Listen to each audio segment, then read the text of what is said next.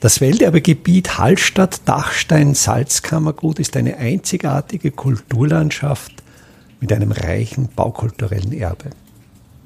Mein Name ist Friedrich Idam und ich stelle Ihnen in jeder Episode einen neuen Aspekt unseres Welterbes vor.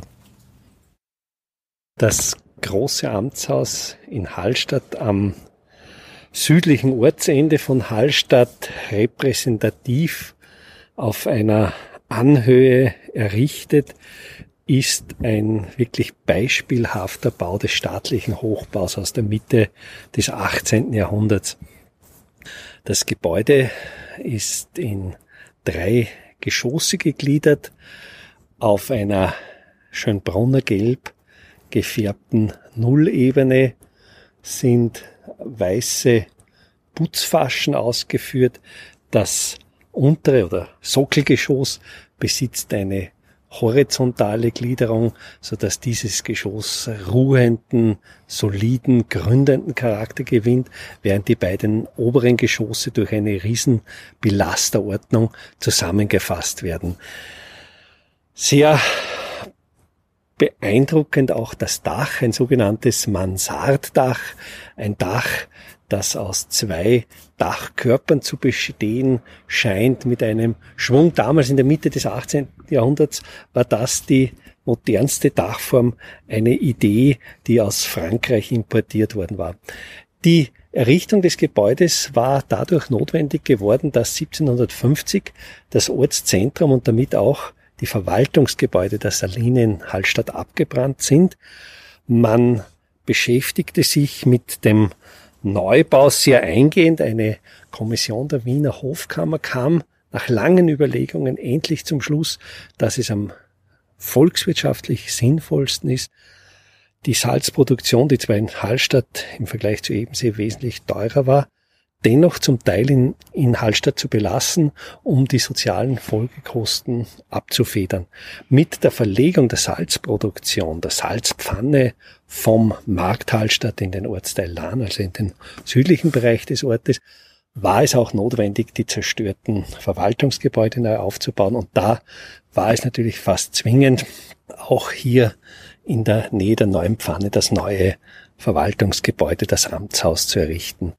Es beherbergte ursprünglich Kanzleien, es beherbergte Wohnungen der höheren Beamten und behielt diese Funktion auch bis Mitte des Zweiten Weltkriegs bei.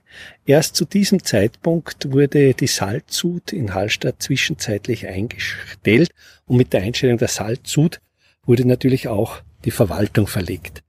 Nach Ende des Zweiten Weltkriegs bis Mitte der 1960er Jahre erlebte zwar die Salzsud noch einmal eine, wenn auch kurze Blüte in Hallstatt. Sie wurde dann durch den sogenannten Chorenplan ganz ähnlich wie in Bad Ischl, wie in Hall in Tirol, wie in Hallstatt eingestellt und die ganze Produktion in Ebensee zentralisiert, womit auch das Amtshaus als Verwaltungsgebäude endgültig seine ursprüngliche Funktion verloren hat. Es diente dann noch bis fast zum Ende des 20. Jahrhunderts als Wohnhaus für Salinenangehörige. Nach und nach leerte sich das Gebäude. Zurzeit steht das Hallstätter Amtshaus vollständig leer und die Spuren des Verfalls sind bereits deutlich ablesbar. Wir sehen hier zerschlagene Fenster, Wasserschäden an der Fassade, herabfallenden Verputz. Und es ist wirklich eine Tragödie zu sehen, wie dieses hochwertige, architektonisch hochwertige Gebäude völlig ungenutzt leer steht und dem Verfall entgegengeht. Dieser Bautypus des Amtshauses ist ja bei allen Salinenverwaltungen im Salzkammergut zu finden ein sehr positives Beispiel ist das Amtshaus der Saline in Ebensee, welches im Rahmen der Landesausstellung 2005 gründlich saniert und umgebaut wurde. Und es bleibt auch hier für das Hallstätter Amtshaus immer noch die Möglichkeit oder zumindest die Hoffnung, dass es einer sinnvollen und hoffentlich kulturellen Nutzung zugeführt wird. Welterbe Hallstatt erscheint alle 14 Tage neu.